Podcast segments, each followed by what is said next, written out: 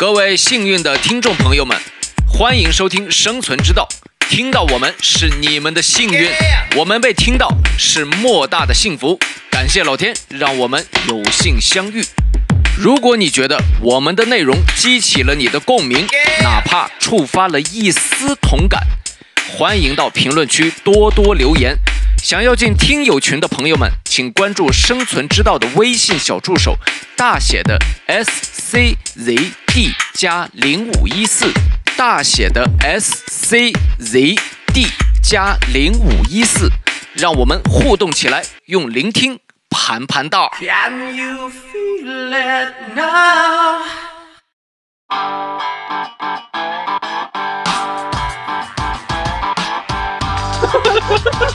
我说这叫篝火晚会，然后他指着那个火盆，这篝火，那儿晚会。突然他说他们的一个经理就进来说：“哎呀，今天我给你们放血，为啥？我今天生了一个儿子。告诉我老婆刚跟我打电话说我生了个儿子，今天打折，就一直打，一直打，一直打。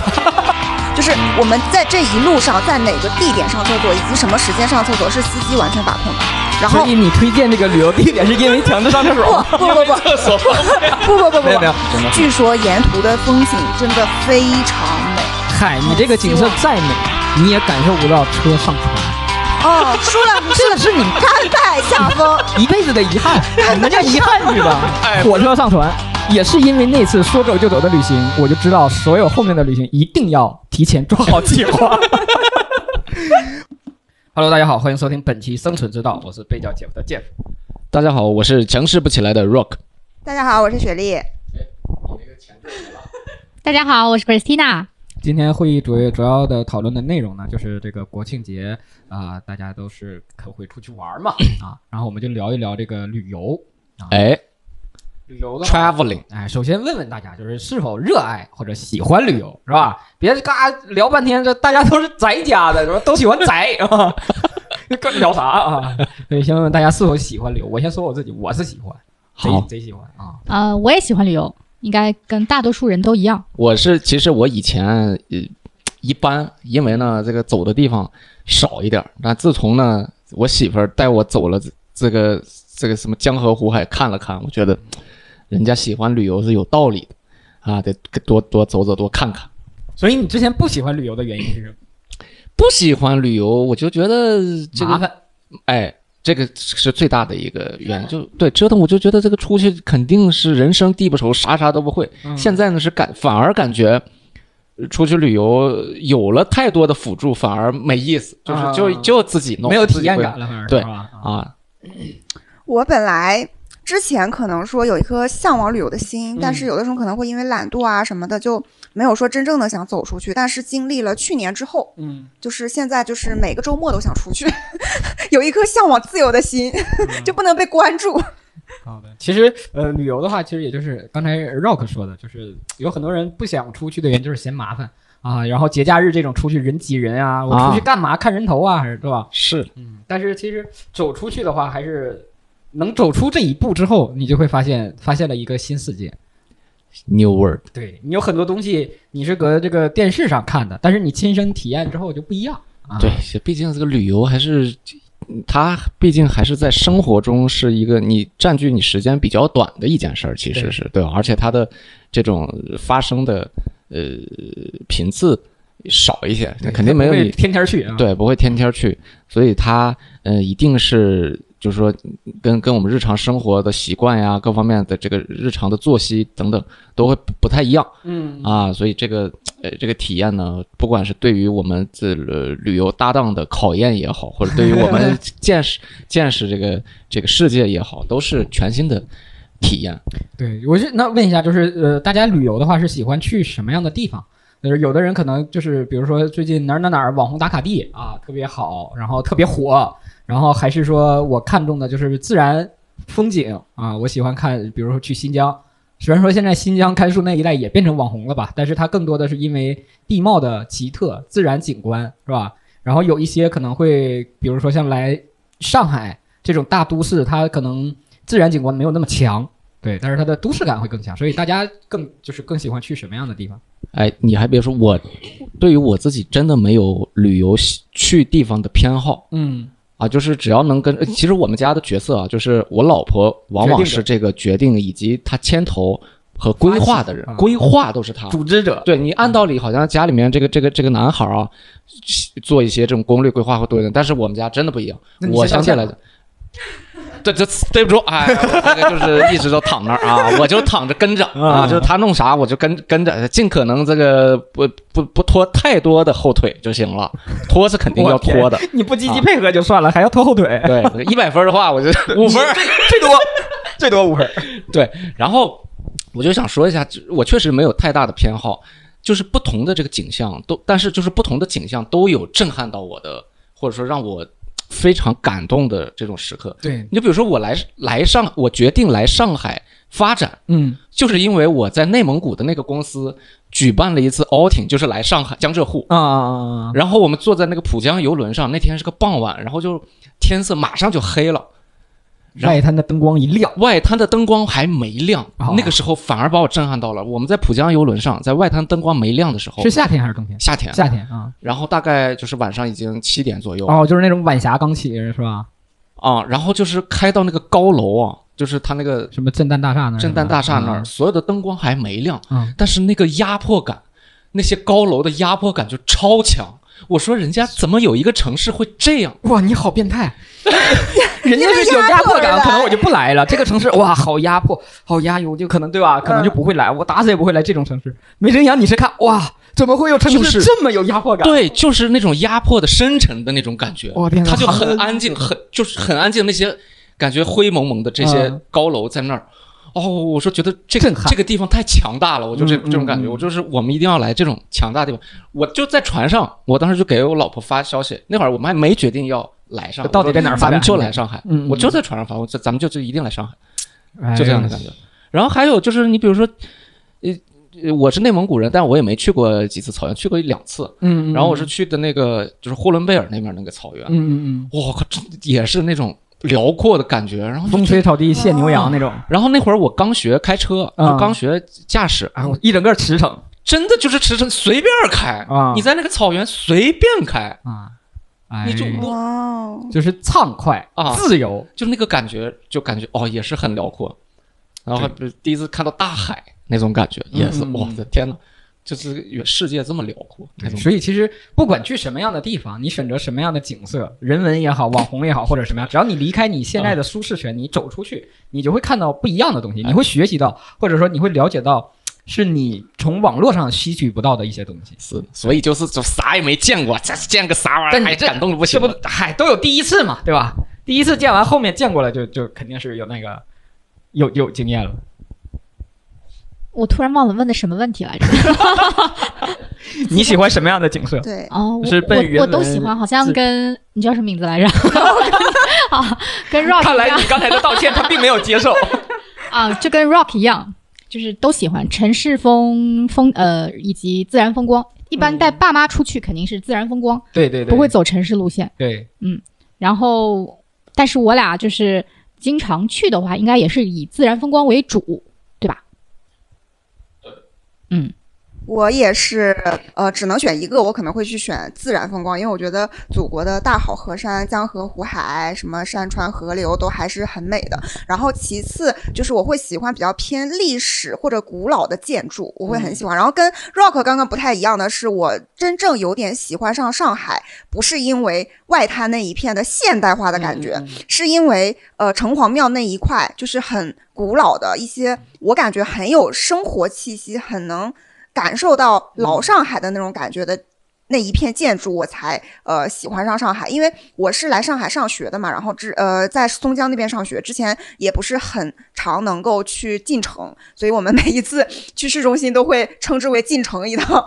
然后我第一次进城的时候，我我就跟那个同学就还发出感慨说，也没感觉上海怎么不一样，也不过如此，也没有我想象的那么现代化或者怎么样，就是就很普通，就电视上面也能看过。但是当我第一次去城隍庙周边的时候，我有被震撼到，因为我觉得这是不一样的上海，就是很有一点古老的生活的气息，就不太一样。那其实你说反了，你要说古老的上海，那正在你那学校旁边呢，先有松江府，后有上海滩。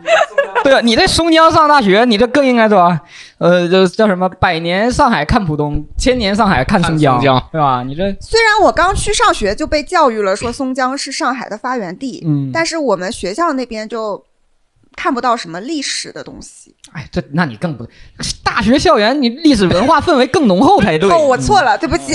这啊，你这没注意啊，主要是雪莉说的人，就是说都在万卷书里了，对都啊没没办法他行万里路，对，还是得走出去，重点啊还是在走出去的啊。然后刚才其实呃，Rock 提到那个内蒙嘛，然后我我就突然想到我之前去内蒙的一个经历，然后呃，这个可能也会带下来的接下来一个问题就是大家是跟团儿走的多，还是说会会不会选择跟团儿游？就是现在其实你很多年轻人都自己走嘛。啊，然后我当时去内蒙的时候是呃上大学，然后暑假，我跟几个朋友，我们同学，呃然后我们就决定就说出去玩吧。然后去哪儿呢？就说呃那个报个团儿，学校里边那种旅行团，呃说也是自由行，然后怎么怎么样，但是实际上它也会有很多限制。然后跟啊那个团儿走就是去的内蒙，啊去的内蒙，然后呃库库布齐沙漠哦和西拉木仁草原。啊，库布齐沙漠离我们家还不远，就鄂尔多斯，然后包头之间吧，啊、好像是。呃，这次跟团游让我印象比较深呢，就是首先我那会儿跟团游没有现在这种很多网络上这种导游强制买卖啊什么的没有，但是他也会有这种呃拉你到那个呃那那种商品店啊，呃会让你去去买，但你可以不买。然后我们去的那个比较好的呢，就是他答应我们住蒙古包，就是让我们体验这种游牧的感觉，让我们住蒙古包。我们也真的住的是蒙古包，但是那个蒙古包就是连牧民都不住在蒙古包。破吗？破破到到处漏风，到处漏风。纯天然。哎呦我天哪，蒙古包吗？是蒙就是就是晚上我们就是好多人假蒙古包不是是真蒙古包，真蒙哎呀那蒙古包老破了。被人家遗弃。对我们严重怀疑就是被游牧民族遗弃的，一个遗址。对你这个是古建筑呀。因为草原上嘛，到晚上风会特别大，因为它四处没有那种依靠，没有高楼大厦、山呀、什么的给你挡风，那个风就几月直来的。呃，九月、十月的时候，啊，九月，那很冷了。秋天呀，八月就已经穿长袖，就很冷了。草原上那草原上就草，就说实话都已经开始泛黄了，都没都不是绿草原了。我的天！然后晚上我们正睡觉呢，就是凌晨三四点，硬给我们吹醒了，就是那风就从那个那个蒙古包下面嗷嗷往里进，我们这几个人。男的都抱在一起了，就是盖着被啊，隔着被抱在一起，然后上面还盖着军大衣都不行，就是这太冷了。然后后来我们几个就说起吧，别睡了，睡也睡不着，起来就在这个草原上看日出。哇，这个时候确实也很震撼，就是在那一瞬间就觉得也都值了。就是你看，因为有的人可能搁山顶看过日出，可能在海边看过日出，但是我们是在草原看日出，就是看那也是就是一轮红日从那个地平线刚开始是红光，然后慢慢慢慢一点一一点一一点一点起来，你就看它一点一点起来，然后你就因为那个时候很冷嘛，然后因为太阳起来之后，你会感觉一点一点的变温暖。就是那个整个从你等待，然后从寒冷到温暖的这个阶段，那个时间点确实就是，就一下子就感觉都值了 啊。然后这个是让我吐槽的一个点，就是当时的住宿。然后还有一个呢，呃，我们因为去内蒙，然后我们到那儿吃饭，走的仪式啥的都还挺高规格的，给送哈达呀，然后还那个烤全羊，还给唱那个歌呀什么的，敬酒呀什么的。然后我们就很开心，然后就跟那个当地人聊，我说，哎，你们这晚上会有篝火晚会吗？然后他们有啊有啊。然后他这个就内蒙真的玲花和争议，就是凤凰传奇在内蒙的这个地位哦好高的。那这哇天大街小巷，对，大街小巷就真的就是就就是他们张嘴唱的就是凤凰传奇的歌，然后就说晚上我们一起跳舞怎么怎么样。我说啊，那挺好的啊，在大草原上感受这种充满向往。对大漠风光，然后这边那个呃篝火晚会，大家喝着酒唱着歌是吧？就是特别美好的一个画面。然后我们吃完饭出来了，出来了之后呢，那个导游就说：“哎，来呀、来呀、过来呀、啊！一会儿篝火晚会开始了。”我说：“哦，好。”然后我们几个人去他旁边，然后前面有个小火盆儿，很小的一个火盆儿。当时我们以为这个是火种，就是说篝火一会儿点呀，对，我们以为篝火就是大木材支起来，然后那个火种放在那儿，然后烧起来嘛。然后我们就在那儿，我们就在那儿等着跟他聊天儿。然后那边就是离我们差不多一百米左右吧，那边有个舞台，然后舞台上面呢突然间开始上乐队了，然后过一会儿就开始唱歌了。然后当时呢，我们几个人还在想啊，可能是在热场啊，就是他们在在这个做氛围的渲染，让大家都过来。然后这个这个乐队唱了三首歌之后，我就问导游，我说篝火晚会啥时候开始？导游导游说快结束了已，经开始，这这不正在呢吗？我说这叫篝火晚会，然后他指着那个火盆，这篝火，那儿晚会。不是你们我去的可能真的是个遗址。然后那边那个在舞台上唱着凤凰传奇的歌，我们隔着一百米，然后烤一个小火盆儿。我的天！我说这叫篝火晚会，跟我想的完全不一样啊！这个这个团啊，确实没有购物这种套路啊。对，他的利润在这儿等着呢。漏风的蒙古包，哇，真那次就是我是怎么知道说这个蒙古包连游牧民族都不住了呢？因为我们在那儿那儿附近有那个马，就是骑马项目嘛。啊然后骑马的那个人就是他说他自己就是游牧的啊，确实很厉害。看他们套马抓马，就是他们说有一个小马刚出生，野性很足嘛，就嗯不不服人的管教，然后自己就脱离马群跑了。哇，就看他们真的好帅，骑着马嗯策马奔腾的去撵那个马，然后套那个马，好厉害的。那小伙儿也不大，才十六七左右吧。嗯，然后他们就说那个我们就是那个游牧的呀，我们那个到春天那时候就会去放牧啊。我说那你们现在住哪儿？住哪？然后他说哦，那你们一会儿可以去我家呀，去我家。然后我我想的是啊，看看人家人家那种蒙古包，哎，拉到你看你看看楼房里了。楼房倒不至于，拉到砖房、砖瓦房、大套院儿、砖瓦房里边热炕，哎人我。家也嫌然后冷呀。进去给倒奶茶那个什么的，啊就是那些都是，但是当然第一杯什么第一壶吃的那些东西都是免费的，但你要再拿那就要收钱了啊啊。然后也可以搁他那儿买，就是纯的那个奶皮子呀啥的。民宿，他是一家。不不不是民宿，住的话还是住蒙古包里，就是他可以他卖他那个自己自己弄的产品，像什么奶皮子呀、呃奶酪干儿啊、奶豆腐啊和那个牛肉干儿这种的。嗯嗯，然后我说你们都住这儿，他说现在生活这么好了，谁还住蒙古包呀？我们这放牧，我们又不是在那个深区，就是深的那种草原区里，我们这就是游牧，就是到春季了，这个草出来了我们才去啊。然后我们放牧现在这也不是呃防沙护林嘛，我们又不能那个肆意的就防就无限制的放，所以这都收着呢，这就到那个木期我们才出去 呢。没到的时候我们都住这房子里。所以有可能人家那个蒙古包可能有好几层，大概是嗯，是收了，然后你们去住住了一个嗯壳子，是不是？对，有有有有可能。我也不知道他这个这个这个蒙古包怎么弄的，我也不太懂。所以你们有跟过团儿的经历吗？有有啊，你你你先。我呃，也是上大学的时候，就几个同学一起去天目山玩儿，然后我们是报了一个团，然后就是呃团里面有中年人、老年人，然后我们几个大学生，我们几个基本上就是导游不管的，所以不呃也不会有什么强制的项目。其实我们跟团的目的就是呃大家会一起吃饭，就是一桌十一个人，大概就是你交了团费，你就可以包几顿饭，然后包住的地方。呃，其余的时间就是我们都是自己玩儿了。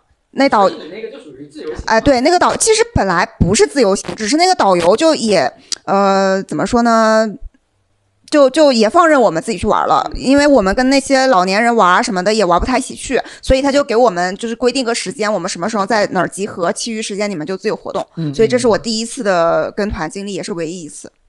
Rock 有跟过团吗？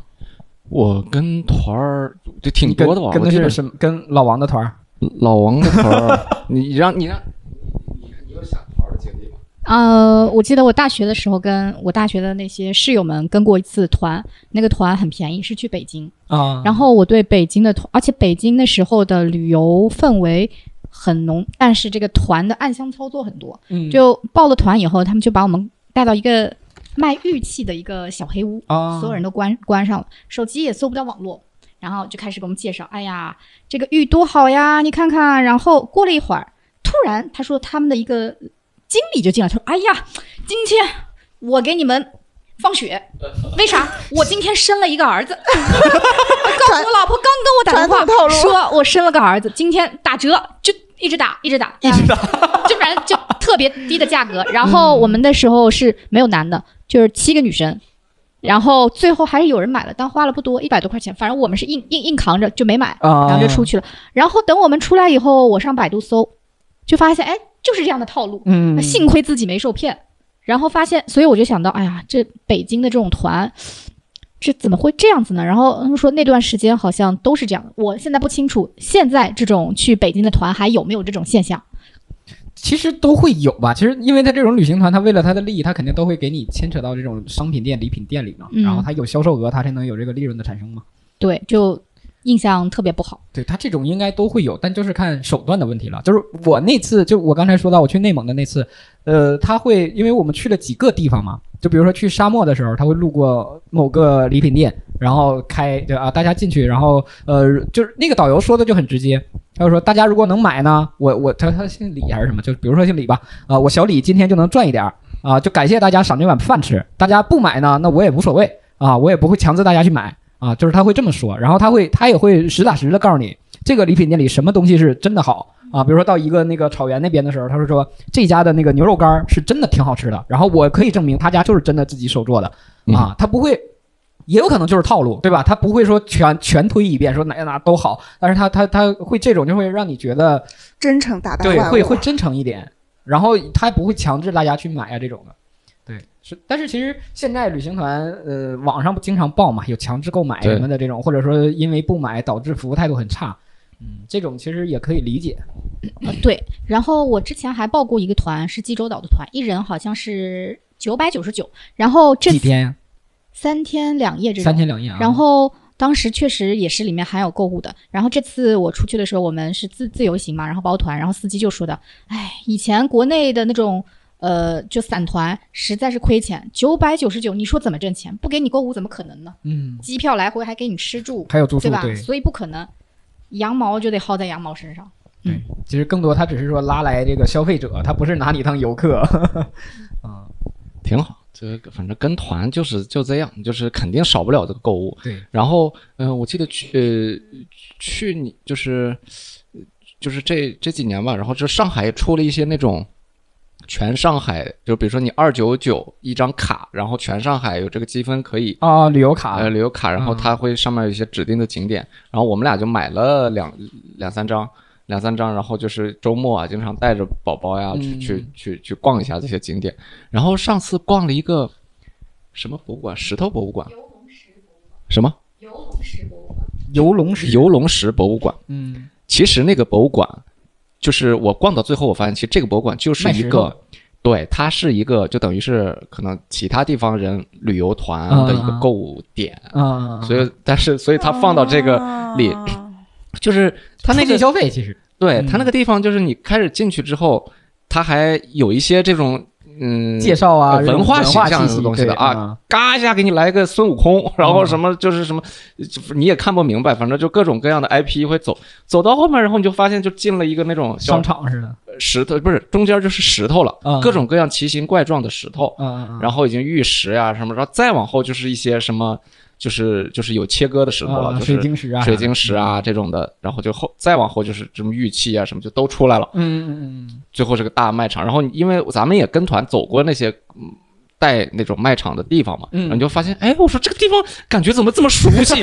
熟悉的感觉，但是没人理我们，因为我们是嗯花这个散客散客卡，嗯就没人理我们，那些柜员都没人理我们明白明白。啊。其实这种确实也蛮多的，因为有一次是我我们去那个城隍庙那边儿，然后城隍庙那边突然间开了一个那个巧克力博物馆，啊，是的，是的，对是，的。然后我们刚开始进去就是呃里边还确实就像知识讲解一样，告诉你巧克力怎么来的，有多少种巧克力豆儿，然后巧克力的加工过程就是呃、嗯它是通过豆儿然后怎么样变成这个东西，然后巧克力分多少种，叭叭一顿介绍，然后里边弄得也很漂亮，有有巧克力做的大象，有巧克力做的长颈鹿什么的，就是摆设也都很漂亮。然后继续走着走着到最下层，啪变成了个大卖场啊，卖各种巧克力。对，我们的那个卡里面就含有这个巧克力博物馆，它分两家，一家是在人民广场，另一家是在豫园玉园那块。儿城隍庙，但是这个是免费的。是是免费哦的。那那你们那个卡我们拿那个卡里面是呃，就无限，就是这里面每个里面都可以去，就是去的话，哦它会赠送一份巧克力。哦它就是打卡嘛，哦就是你有这张卡，你去凭这个东西去打卡，就相当于那个集戳邮戳一样。然后其实刚才 Rock 也说了嘛，现在那个旅游大家其实出行都比较方便了，嗯你嗯不管是网络呀，然后购票呀、订酒店呀，什么查攻略，其实自己都能很好去做。所以呃，大家其实现在选择自由行的会更多，对吧？都是自己出发，自己去做这个攻略。自由行还是很很独特的。然后我记得，嗯呃，跟 Jeff 我们俩就是聊起来过，就是这个家呃呃各自在家庭里，就是咱们出出行的时候扮演角色，谁是对谁是嗯做这个做攻略的，谁是。然后我发现我们俩是反着的，就是 姐夫总是做呃所有行程攻略的。所以你看 organizer 坐一起了吗？organizer 对，但是我这个我我我这下确实是很弱，就是在查攻略做攻略，但是也可能是因为就是这个我媳妇她做做的比较全面，而且就基本上他呃就是也做了几次比较有经验了，所以我，也就其实也不是说你不去，越来越依赖看过看过那个 Christina 做过的之后，你就觉得自愧不如，那完全赶不上真。的就是啊啊，对，就这要做就添乱，那就是添乱，那个这何必呢？那倒也不是，其实就是我就挺爱做这种攻略的，啊，就我会查每个就是细节啊，然后每天的安排啊，吃住行啊，就比如说我们这次带家人出去，我会给他们写注意事项，写了大概三大章。嗯，哇塞，叔叔阿姨他们真看了吗？嗯，说是看了，请你留着，请你留着，下次给我们去济州岛的时候他们有按照 你的那个注意事项去 follow 吗？呃，基本上都 follow 了。哦，那就应该真的是看了啊。其实这是一个过程，就是我我在我们我和呃姐姐夫第一次出去的时候，我还嗯尝试有参与这件事情，但是。呃，后面心态有变了，因为刚开始出去玩就是妥妥的一个旅游特种兵，用现在时髦的话来讲，嗯就是必要的景点，网上说好的景点一定要去，但是太累了。然后第二次去的时候就很随意了，就是我就在酒店睡到自然醒啊什么的，然后再出去，就是不一定说每个景点都非得要去，然后所以我就淡出了这个做计划的这个角色里面，就是一个服从者。对，其实这个做做计划，其实会有一个好处，就是你会提前了解你要去的这个地方，嗯，对，然后你再到那个地方之后，会给你带来的感觉可能会不一样。对，就是可能你没做过计划，你没完全了解过，你到那儿你就哇，就一个新奇感。但是因为你事先有做过功课，然后你再到那儿，首先你对那个东西会有一个更深入的了解，或者说如果它跟你了解到的不一样，也会给你带来一种感觉。所以其实呃，做这种攻略还是还是挺有意思的，还是挺有意思的。然后呃，接下来跟大家聊的就是呃，大家去过那么多地方，然后就是你会向呃朋友推荐的一个地方，你去过的，你你会向朋友推荐的一个地方是哪里？然后为什么？嗯、我我我先来讲一个，然后也稍微扣一下我们上一趴的题，就是自由行里面的强制消费。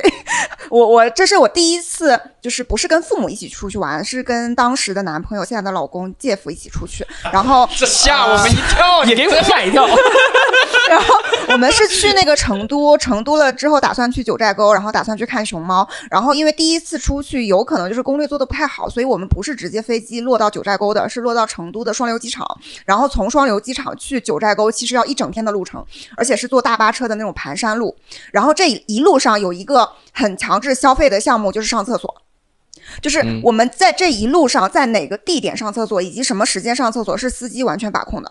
然后所以你推荐这个旅游地点是因为强制上厕所吗？不不不不厕所方便。不不不不没有没有，呃，那个补充一下，就是因为呃，当时我们去九寨沟的时候，现在去可能会比较方便，不管你是坐飞机直接落在黄龙机场，还是说你从成都过去。呃，我们当时从成都过去是因为它没有高速公路。就是完全的乡间和省道、国道这种的路，然后你没有高速公路，就等于没有正规的服务区嘛。所以这个车正常行驶，它它行驶一二百公里，它自己肯定就是司机也要强制休息的，所以他会到一个他熟悉或者说有关系的一个休息点，然后会那到到休息点我们就要上厕所，上厕所就都是收费的。一定不是熟悉，一定是有关系，因为他会上厕所要收费的，每人一块钱，无论这个厕所呃是有有一块，有五毛，有一块五，是的，是的，是的。然后它这个收费的标准还不是。说我厕所干净我就多收，不干净就就少收。我们反正是没摸出什么规律，但是这个司机停下的每一个厕所都是要收费的。然后那天早上出发的那天早上，我好巧不巧的喝了一碗粥，然后这个厕所我憋的真的是憋的要死，我都已经感觉我都哭了，我马上就要哭出来了，我都爆炸了。然后期间，姐夫去问过那个司机无数次，我们什么时候能去上厕所？司机一直说马上好，马上好，但是我们眼睁睁的看着路路过了一个又一个又一个能上厕所的地方，然后最后司机要去加油，我强制。破门而出，去了加油站的厕所，他是不让下去的。但是我说我实在是不行了，你再不让我下去，我就要死掉了。然后我强制下去了，然后呃，车上很多人看我下去了，也都蜂拥而至，他拦也拦不住。但是很明显可以看出，那个司机很不愿意，他一定想让我们去他想去的那个地方上厕所，因为我就是可能会有一些回扣啊什么的。对这个哎呦妈呀，上厕所都有回扣，加油站的厕所是免费的，，而且是是免费的。而且会比我们去上的那种村庄的厕所要相对来说干净，其实，但是他就是不给你上，因为免费嘛。对，然后就是因为这一个事情，他估计就少收了一趟的费用，所以他不是很开心，但是也没办法，我们也都下去了，他也拦不住。然后，呃，这个过程是这样子的，但是九寨沟真的还是推荐大家可以去一下，真的太美了，风景真的很美很美，尤其是我们十一月份去的，呃，还有一点遗憾，就是在我们离开的那一天，黄龙下雪了。黄龙好像据说最美的景色就是呃下雪的景色，对吧？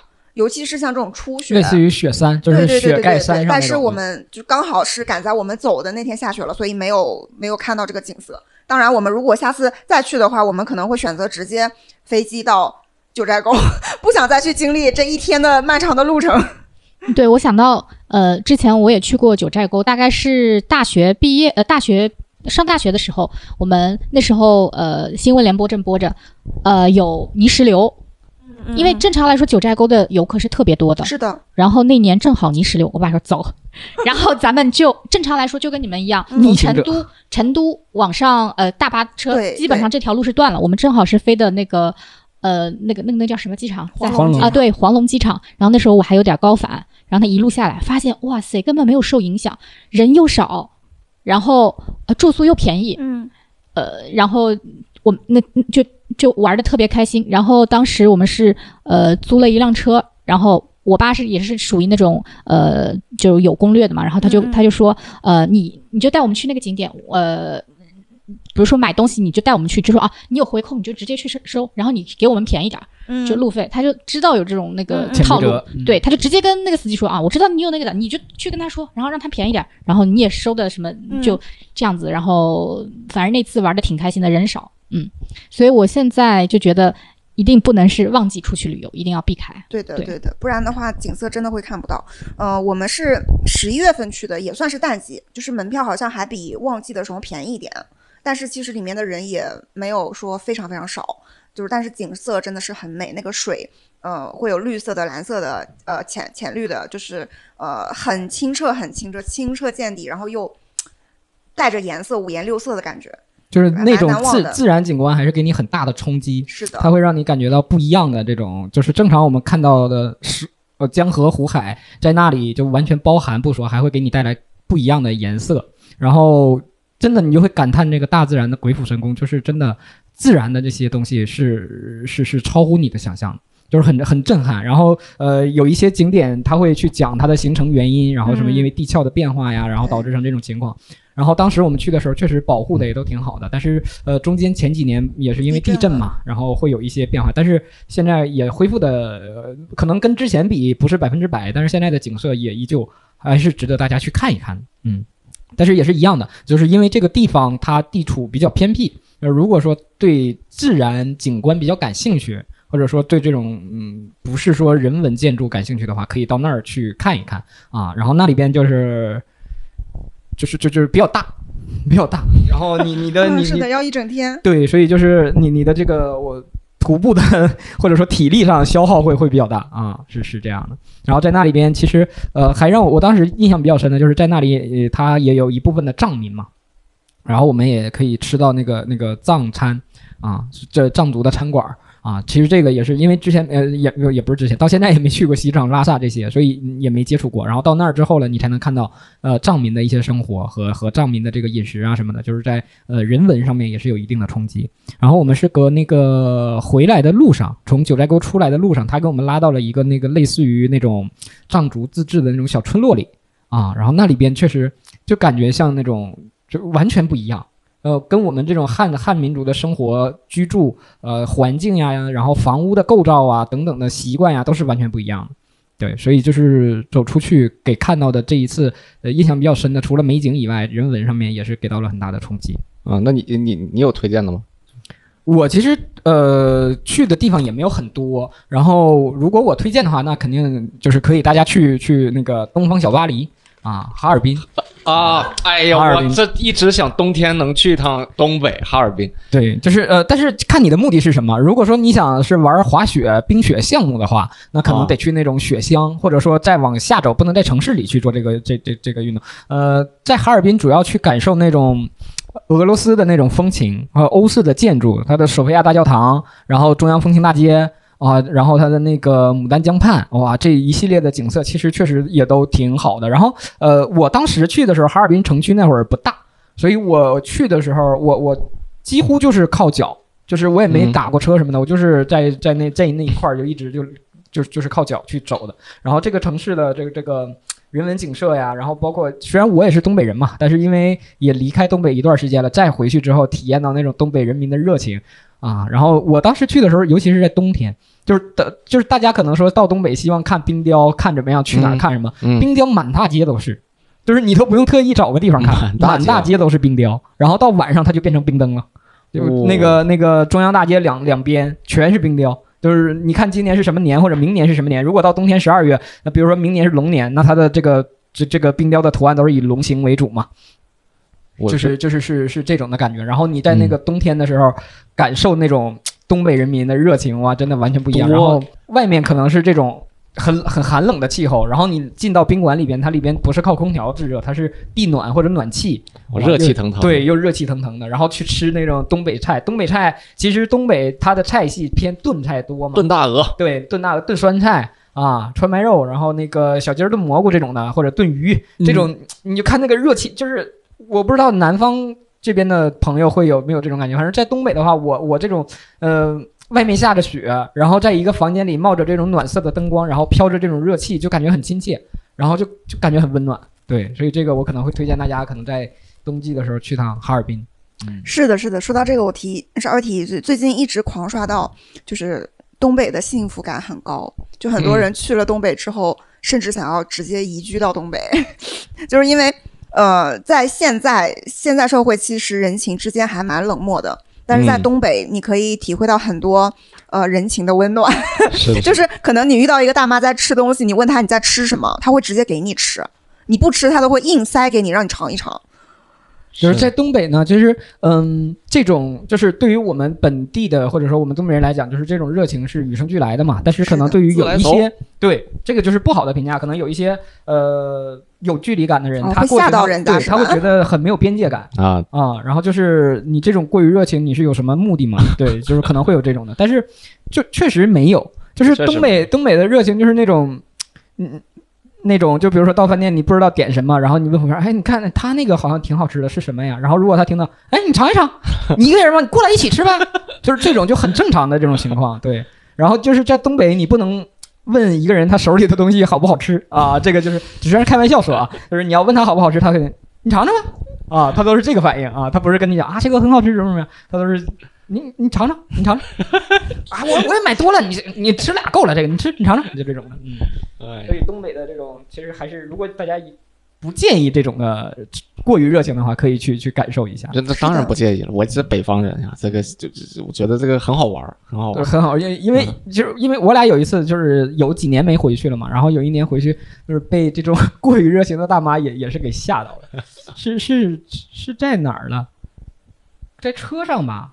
嗯，你说的应该是那次我们就是下了高铁还是下了飞机，然后打个车，就打车的过程中，司机就把什么他他侄子还是怎么是是侄子还是外甥谈恋爱的故事都跟我们讲完了，啊，对，就家长里短，就是到到我们坐到家之后，甚至连他怎么几口人啊，他接下来要去干什么呀，就什么都跟我们唠了。对，是这样的。那 Christina 有什么推荐？我还真说不出来到底有什么推荐。反正我是觉得去每一个城市都有它各都有它的特点，有推荐的理由。对，都有推荐的理由。而且我觉得就是想就开发各种新的，所以我也不好回答这个问题。就推荐大家走出去，就是要走出去，你不管走到哪里都可以看到美景。对，是的，就是这个意思。哎，这个推荐确实，哎呀，你首先咱们也没走过太多的地方，就是也没，反正是没冲出过亚洲啊，咱亚周边的这几个这几个小国家去过一些，然后反正印象比较深的就是这种，就日本确实是印象比较深，但是呢。自从今年日本的一些动作之后啊，这个咱们不不多说，但我一下这个家国情怀我上头，我这再也不去了。啊 好的，好的，啊嗯，那不对，我我我觉得英国也不错，英国，走得远。因为英国的呃还有北欧，我没去过北欧，但就是北欧，我从视频中看到大家的生活都很惬意，可能三四点之后呃，所有商场都已经关门了，大家呃，如果老板要给你打电话，你肯定也是找不到人的。他们他们在于享受生活。我为什么工作？工作是为了更好的生活。那如果我的生活，你的工作影响了我，那我就不要。嗯，对他们有这种选择性。生活理念不同。这个我先说一下啊，人咱现在是聊这个啊，你去过的并推荐的国家，你这是你想去的国家，那个是下那个是后面一趴啊，后面再讲。期待去的地方，期待去的地方，那北欧那天天天给我推小视频、短视频，那这这这好了去了，那家对行。日呃我这我这回来说一下日本，哎日本好是好，但是不建议大家去了。哎呀，那反正头头两年对也是公司效益好，然后跟着公司这个出去了几次，然后日本的就是印象比较深的一个地方。当然现在我们公司已经五年没 outing 过了啊，五年，然后这个去没有吧？呃有不是五年没有出国游过了，四年，四年，这第五年了，这什么玩意儿？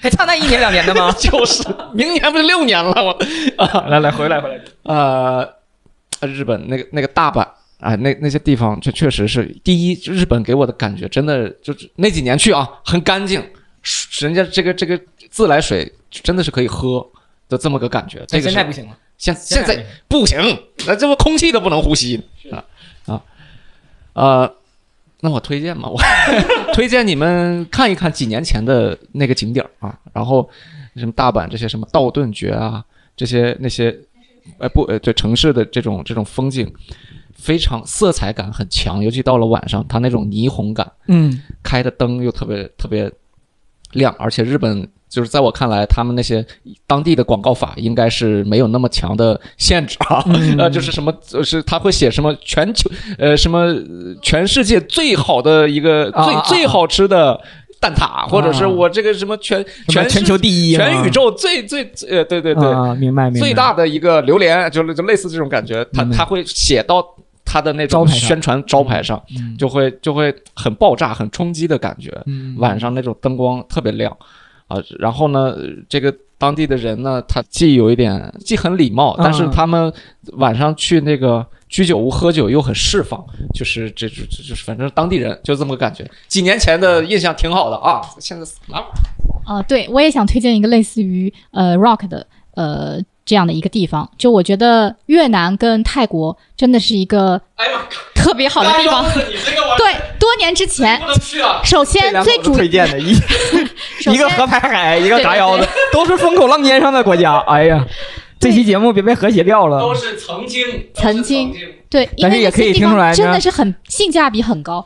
因为其实为什么呢？很多中国的城市只要坐飞机，其实价格远比出国来的贵，所以这就是为什么会去周边的那些东年东南亚国家，比如说泰国、越南，它既能感受异域风情，价格又便宜，对，何而不为呢？嗯但现在就大家会有这些呃考虑。然而，我身边的一些朋友还是继续再去泰国和越南，发现哎，其实也还不错，没有像大家呃说的这些，哎呀嘎腰子啊这些。但是旅游需谨慎，大家还是需要注意安全的。对，嗯，就像孤孤注一掷里那句话嘛，就是呃，只要那个没有不甘心，没有贪心，就不会有那些事儿啊。大家自己还是呃本本分分，对吧？啊，就做自己这个这个一个安全的游客，这个还是可以达到这个这个这个需求的。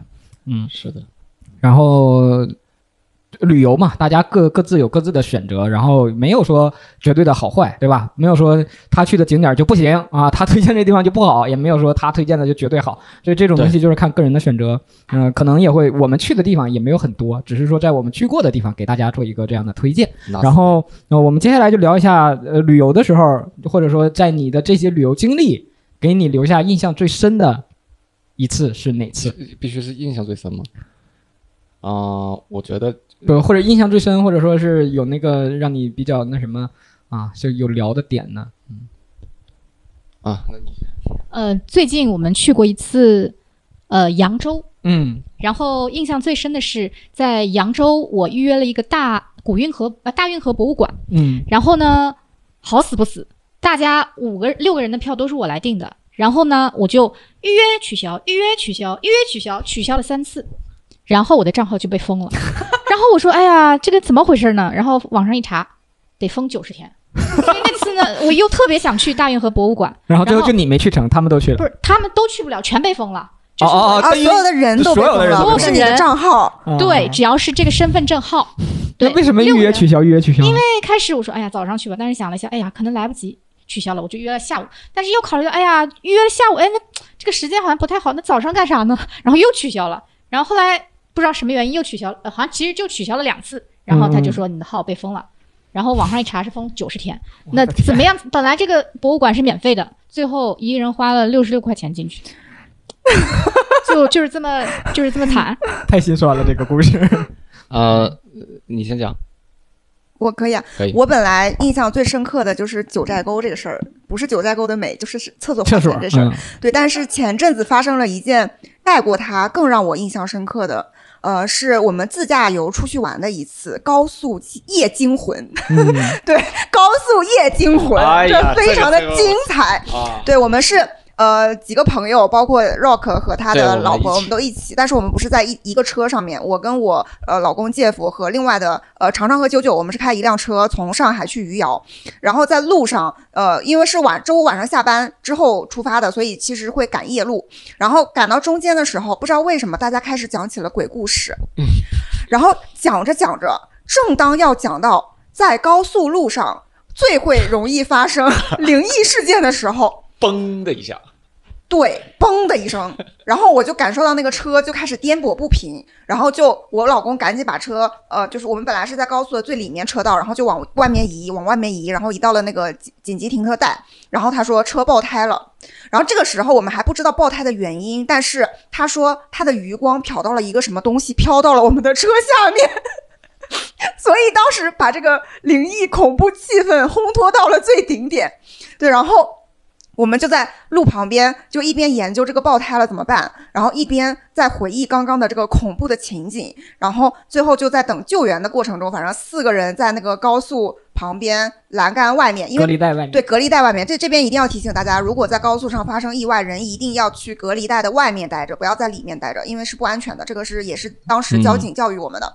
然后我们四个就躲在那个隔离在外面等待叫救援，然后又很黑。我们出事的那那一段，就是我们的背后连村庄都没有，你们那天太就是一片大荒地，一点灯光都没有，全都是树，然后又有前面那些恐怖的气氛加讲持。鬼故 讲鬼故事，对，四个人一整个在高速上瑟瑟发抖了一个半小时，然后救援车来把我们给救走了。最后是发现是一个卡车上面掉下来了一块二十厘米长的铁块儿，把我们的轮胎给硌破了。对，然后在这边感谢一下宁波的交警，浙江的交警真的出警速度非常快，很快很快就帮我们找到了呃肇事车辆，就是可以进行下一步的呃走保险索赔。对，不然的话，可能我们就要承担一整个损失。我们的车也是刚买的，就直接爆胎了。对，然后呃，这次经历是比较难忘的，主要是当时的那个心情啊，就是姐夫可以来补充一下 当时的 经历，一起经历的，尤其还是司机。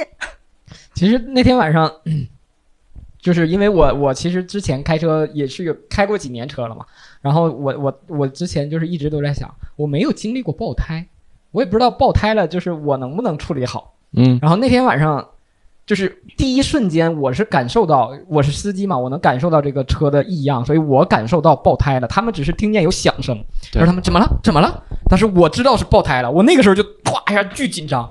我说那个你们都先别别别说话，然后我自己扶着方方方到到嗯到旁边，我跟他讲，我说爆胎了。这时候他们啊爆胎了，刚才爆胎了！哎呀，三三个人九九九九说 这爆胎是什么玩意儿都不知道，然后然后开始紧急去去做这个解决和处理。然后因为也没有，首先是之前也提过，没有出现过这类似的情况嘛，这是我们第一次遇见在高速情呃发生这种紧急的事件，然后我们处理，然后联系交警，然后整个过程都是。呃，对于我们来讲，既新奇又好玩，然后又担心又又害怕，嗯，因为好在是有朋友们一起，然后几个人一起有说有笑的，可以去掩盖住当时的这种不安和惶恐嘛，因为互相可以去鼓励，或者说互相给到一些安慰。但是呢，又是第一次，大家每个人都是慌里慌张的，然后说啊，接下来怎么怎么怎么这个怎么怎么怎么啊，然后那个交警搁那个电话里，你们都给我上隔离带后面去 啊，然后我们到隔离带后面去。然后呃，浙江的这边首先呃非常好，我们真的要给浙江这个交警点赞。第一就是我们那个拖车的费用是免费的，这个是我没有想到的。哦对，啊而且说只有这个路段是免费的。对我那个呃车的可能跟你车主的身份有不不不关系。，我那个哦车车品牌就说了，他说如果产生拖车费用，我们给你报销。对，就是如果说呃有发票的话，你到公司，公司给你报销；哦然后如果没有发票，你有个收据或者是有个呃付款证明凭证，然后我我可以给你报销。呃，当时是这样说的。然后我这边 拖车完了，我跟那个司机说，我说那个有凭证什么的吗？对，啥凭证？我不收你钱，要啥凭证？哇，那那说啊是免费的吗真对啊我们这这都免费的呀啊。然后还有就是我们的那个刚才呃雪梨也说的，就是那个铁块儿，如果说呃因为它是崩出来了嘛，崩出来呃对于肇事这一方的话，肇形成这个刑事案件，呃你需要找到这个东西来证明是他把你的轮胎划掉的。但是因为高速行驶速度又快，那铁块马上崩走了，其实又是晚上很难找到的。如果找不到，那就是没法去认责去认定定定责是哪辆车掉下来的什么东西。然后那个当时也是说了，这个找到的机会几率不大啊，你们就是也别抱太大的希望。然后我们当时也确实就想了，哎，人平安就好了，你这点钱花了就花了吧。嗯但是呃，晚上没到两个小时左右吧，交警就马上联系我说找到了。啊，我以为是只是找到铁块了，他跟我讲连肇事司机都找到了。就是他找到是哪个司机掉下来的，然后那个司机自己也承认他掉，他还不止掉了一个，他是掉了俩。啊，，然后那个就是这件事情就就是，然后交警都是很认真、很负责的去做这件事情。就是我这边都说，我说那个太晚了，要么明天吧。那交警说别呀，你那个你现在回他话，你就跟他讲啊，我们今天晚上这事儿能定，就就就就解决了。哦，所以就当时就也挺感动的，就是交警，我这边还想着是吧，人家这这警察这得休息啥的，人家还是想着把这事情解决。所以这件事情整个过程从开始的紧张。呃，惊险，然后到后面的几个人这种慌乱带来的这种搞笑，然后再到最后这个交警和这个浙江这个整个的服务给到我们的，就是还是一个很温暖的一个过程，嗯。然后我这边可能要跟大家就是说的，就是我自己的一次，嗯。啊，这那会儿上大学，嗯。然后大家都提倡这个说走就走的旅行，然后呢，我那次就是呃在学校暑假啊、我没回家，我是在学校做那个网球教练，代课完呢，呃有那么几天的假期，嗯。然后我一个海南的朋友，他说那个你把我那个什么什么东西寄过来，我说啊，我说你急着要吗？他说啊，我那个你最好明天能到，我后天上午要用。我说哦，行了，我就看了一眼，看了一眼，我就准备叫快递了，这也不知道咋就突发奇想，我说看一眼机票吧，啊，我一看机票两百多，不到三百块钱，我去三亚，去海南啊，给送过去。我这这么便宜？我说我订票我给你送来，我今天晚上就给你送到。我说啊，你来？我说我来，反正我也没去那玩过，这年轻嘛，青春嘛说走就走，说走就走的旅行。我说我就我这就那个订票了啊、那个下午的飞机啊，我就订票就去了。然后那次确实也是因为那次说走就走的旅行，我就知道所有后面的旅行一定要提前做好计划。我那次说走就走，就自己随便拿了几件衣服，然后拿个箱子就走了。然后那个箱子，我当时的那个箱子是我我出进，就是比如说我我出去裁判或者是进图做教练一个，呃，它是一个拉杆箱，但是它更多像一个大的兜子那种的。哦啊我知道是那种的拉杆包。哎，对，拉杆包，我就拿，哦我想着我也没不去几天，然后三亚又热，我带的都嗯短袖，所以拿这够了。然后拿那个就走了。然后我当时代课的挣的钱，我直接放到钱包里，然后就扔那个拉杆包里，我就然后兜里揣着零钱，我就走上飞机。上飞机下下来的时候呢，我是到的海口机场，然后他说你可以直接到到 B 一坐高铁，就嗯就很方便，就能到三亚来。我说啊行，然后我这个就是到下来的时候，那个买高铁票，然后那个人说啊那个七十五一张，我说啊好。我一翻兜，哎，兜里就剩五十块钱，不够，那拿钱包吧。我说钱包，哦，我给扔那个拉杆包里了。我开始翻翻翻，翻了半天，我说，哎，这包怎么像被人动过？然后我说，我只是先拿钱嘛。然后你就看啊在那个海口机场，很热，嗯。很热。然后我一个人冒着大汗，打着那个包，哇哇在那翻，很狼狈，你知道吗？嗯。翻了半天，后来那个服务那个就不是服务员了，就是那个工作人员、嗯。乘务员过来说，嗯，您要不然上那边儿，你在因为我旁边儿。对，我在那儿就这当不当正不正的看我一个人，然后说啊行，然后我就到那儿翻，然后终于翻到我钱包了，一打开里边剩一百二十五块钱，你就是被动了。对哦我里边的钱都被偷了，就剩了一百二十五块钱。然后我之前会收集，就是我托朋友也好，亲戚也好，就是会给到一些这种国外的钱呀，或者说老的人民币，我这边会有收集的，你知道吗？外币，呃外币和那个那个老的人民币，我、啊我收集其实还挺多。外币给你留下了。呃外币美金拿走了，其他的什么蒙古币，反正不值钱的钱全留下了，美金给我拿走了那他还。认识呢，认识那那富兰克林是跟他头像啊。然后我收集的那个老的人民币，呃，一块的、两块的给拿走了，嗯，五五块的、十块的还在，但是也拿了呀。然后我这边就说，但好在还给我留了一百二十五，够我有钱去那个三亚的，去我朋友那儿。一时间不知道该怪他还是该感谢他。，对，然后我我当时第一反应就是我我这事儿应该找谁？我就先去啪是上楼上，我去找航空公司，我说钱被偷了，我说就是通过你们托运行李，我这里钱没了。然后他说怎么证明是我们航空公司的人拿的呢？我说啊，我坐的是你们的航班呀，那肯定就是那个托运的时候有人动了我的，你们这要去帮我查的呀。他说那你机场起飞的，那是不是那个机场那个人动的手脚呀？那这个没法证明是我们航空公司做的，所以这个我们没办法查。哇塞，这这然后会有这样的情况吗？然后我当时其实我当时脑子也比较乱，又比较急。如果我第一时间选择报警也好了，可能会去帮我协调解决，啊可能这事儿最后也是无疾而终，但是是一个解决方案。但是我当时啊又急，然后那边说呃最后一班去三亚的高铁了。哎呀，我就这，哎呀，那算了吧，就自认倒霉，几千块，我天哪！现在哇塞，啊，然后那个呃七十五块钱买了高铁，到了我朋友那儿，到落地之后，他说要请我吃饭，我说别，我先请你吃饭。啊，我兜里我兜里比原来剩五十，然后加上这个一百二十五又剩五十，一百块钱嘛，我说一百块钱，咱俩也甭吃大餐，吃点小吃吧。啊，我这就坐一天飞机胀肚，吃不了啥。啊，吃点小吃吧，吃完。啊，然后晚上我就跟他讲，嗯、接下来几天呢，就得你养我了。啊，我没钱了。他说你来一趟就带一百块钱，然后我就跟他讲，我的钱都被偷了，怎么怎么样？他说啊，那行吧，你哪天回啊？我说呃，我想的话是可能待搁这边待四天，然后回。你明天回呃 没有没有？然后他说，那你票买了吗？我说啊，还要买票？我没买呀、忘了，然后他说：“你咋这么牛？你说走就走，你只买单程票啊？”然后我当时就是买的单程票，然后马上看回程的票，两千二。怪不得哎去便呀，我的宜。天哪！然后我说这可咋整啊？然后搁那儿就是白吃白住我朋友的，然后临走的时候我又跟他借了八百块钱，然后我说这两千二机票太贵了，我可不能坐飞机回去。呃，也就好在这种，也就是这种旅途上也给你不同的感觉，就是我是选择坐火车回来的。嗯啊，坐火车回来呢，因为海南到大陆相连的地方没有桥，它没有那个可以通直通的那种路面，所以那个火车也是要进船的，火车一节一节进船，然后船拉到广州口岸，然后再从广州口岸上铁路，然后再开进来大陆。还有这么神奇的对，是这样的。火车上船，对火车上船，厉害！呃，上船的时候那个火车是没有空调的，哎呦我的天哪那！会特别热。特别，而且而且它它火车上船，其实它等于上的就是这个船的仓库。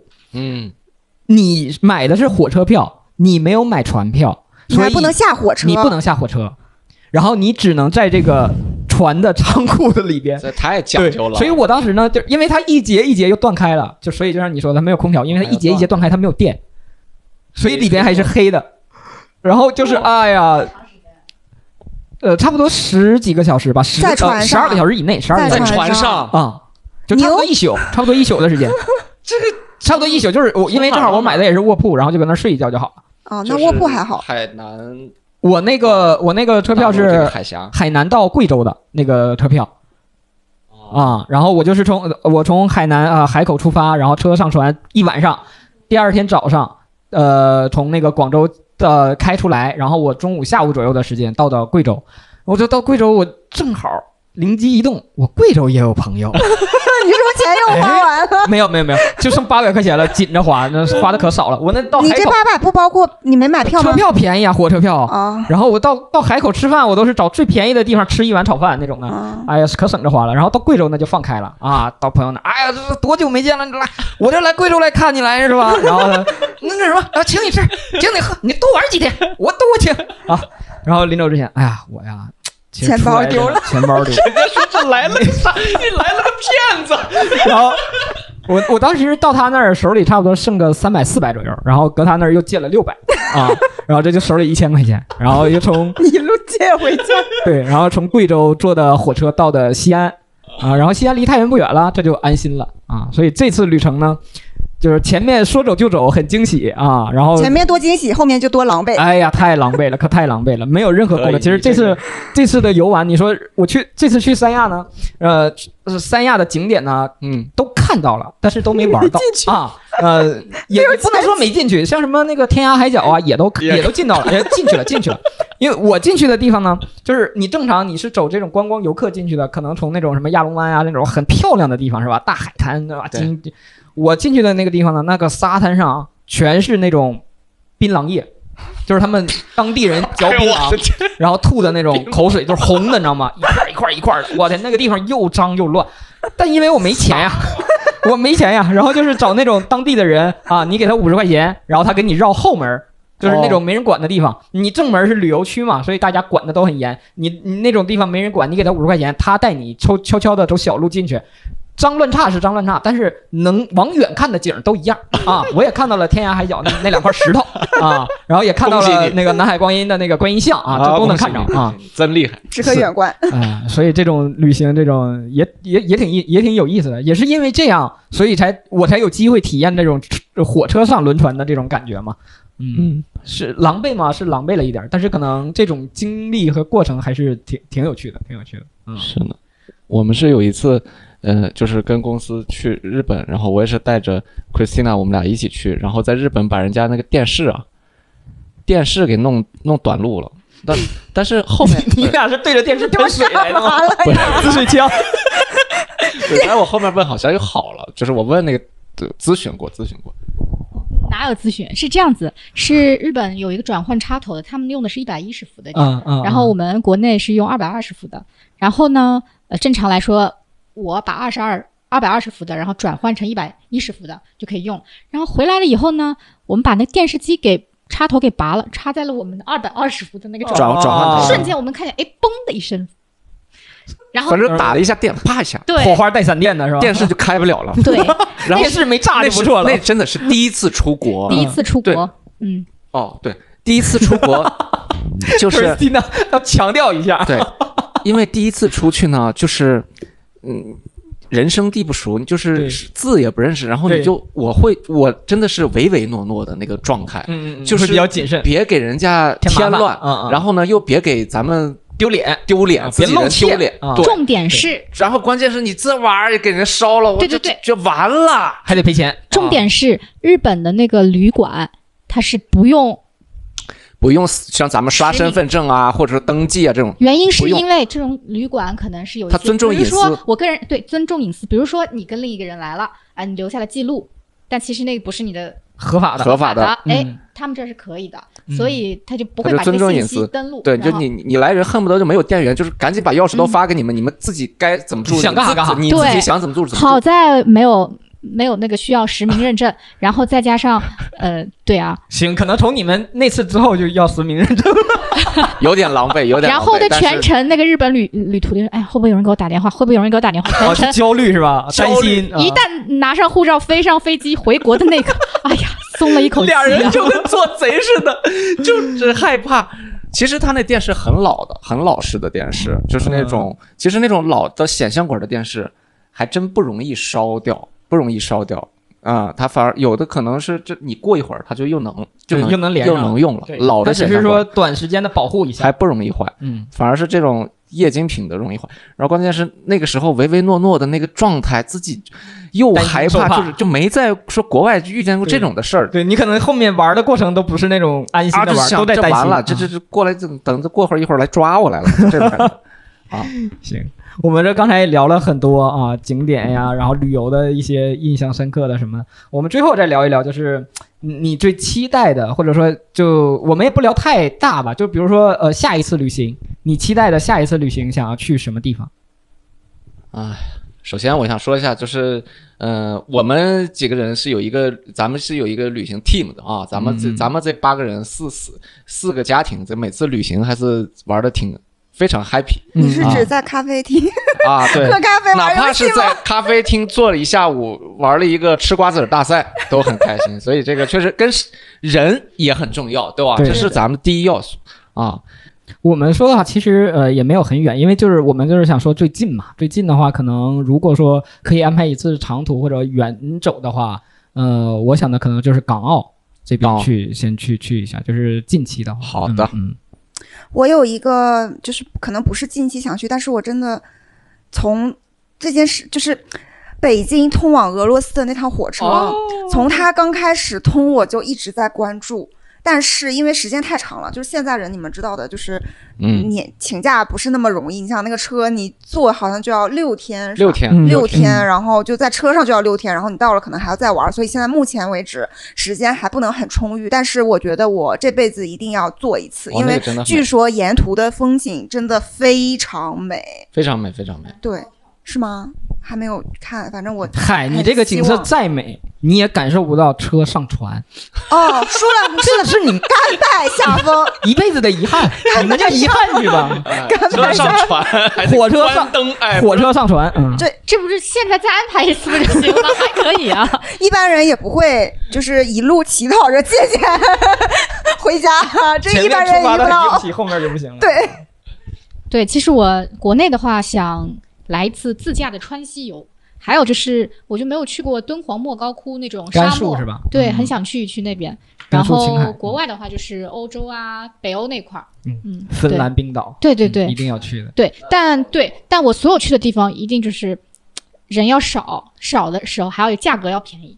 我绝对不找那种国庆啊，什么人就是价格很贵，蜂拥而至找那种找那个什么时候机票便宜的时候去，哦，嗯，这样我就觉得觉得就是薅羊毛了，嗯。我还以为你要说你要去的地方一定是人里边有 rock 的地方。不，他薅羊毛，他一方面那天就是给我一个请假压力啊，啊天天你这个咱们行程啊，周一到周四啊，动不动就是你请四天啊，连着请四天，就就就全是这种行程给我弄，哎，这到最后就是行不成。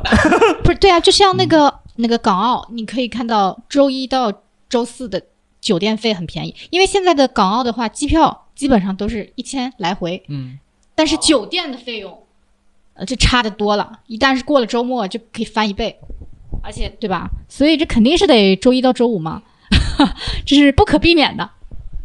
非常好，非常好，哦，所以呃，通过你俩刚才的讨论，我也想跟大家说一句，就是对于情侣之间，一定要有一次两个人的。一次、嗯。一次旅行，就是呃，不管是你们两个刚在一起也好，还是说你们两个决定步入婚姻殿堂也好，就是在这个这个这个过程当中，一定要有这么一次经历和经验，因为呃会很重要，因为这个在这个过程当中会磨合，或者说会看到呃两个人到底适不适合，对，啊、因为在这样的过程当中，你会更了解你身边的这个人的性格是怎么样的。因为在这个过程当中，他是脱离你现有的生活，脱离现有的环境，来到一个完全你们两个人把把你们两个人都放到一个你们不熟悉的环境下，然后你看到你身边的人他的一些行为方式，或者说他的他的各方面的能力，你都是可以看得到的。对，然后你也你其实。不不是说两个人一定都是完全契合嘛，但是你会知道，呃，他在哪些事上的点，你是就是即使说不符合你，但是你是可以容忍的，对吧？有哪些是是我知道他这方面会会比较弱，我这次知道了，但是对对，你就是在未来两个人的磨合会更好。对，而且会有很多这种突发的状况嘛。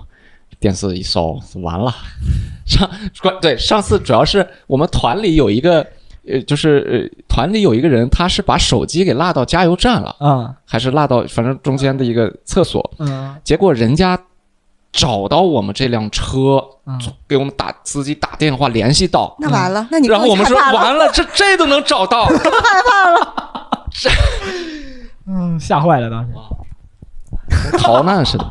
呃对，我觉得在众多的 partner 里面，我发现和 Rock，因为你总是没有时他的室友，他的。室友啊，他大学室友，然后以及父母、家人什么的。对，因为你经常没有时间，我只能跟我的小伙伴出去旅游嘛。所以在众多的小伙伴里面，我觉得磨合的最好的还是 Rock，就是各个方面就也不尴尬。哎，有的人比如说呃出去的时候，哎，就非得想吃这个。然后我觉得，因为我这对吃就是也没有特别感冒，就觉得嗯性价比高就行了。我就是对那种景点啊，呃，倒也不是便宜，就是如果我特别想吃，你不能说是便宜，便宜也不一定都是好，主要看重的是性价比。你要在这三个字突出的是比，不是突出在这个价上面，是吧？性能和价格的这个要形成正比才可以，你对没必要花那冤枉钱嘛，对不对？对啊，Rock Rock 是一个非常呃务虚，嗯，价高者得啊，谁卖的高我买谁家，，Rock 是一个非常没有要求的人，所以我安排吃的就行，别饿死我就行。对对对对，就是这个意思。啊！我这我怀疑你是在为我下次请假打下埋下伏笔，你这给我这放钩子呢，你这。差不多就这些了。OK，本期节目就到这里，感谢大家的收听，好的，结束的好突然。OK，好的，再见。拜拜拜希望大家都可以有一个完美的旅行，祝大家旅途愉快。愉快。祝大家永远都在旅途中。赶紧走出去，Go 德尔惠。on the way。感谢收听《生存之道》。如果喜欢我们的节目，希望你可以点击订阅、转发我们的节目，这对我们很重要。想和我们互动，可以添加微信，微信号是小助手拼音全拼加大写的 S C Z D。如果本期内容您有想和我们分享的故事，可以私信在各个收听平台评论区留言，我们将精选部分故事发放到我们的公众号或微博当中。欢迎各位关注我们同名微信、微博账号。再次感谢大家的收听。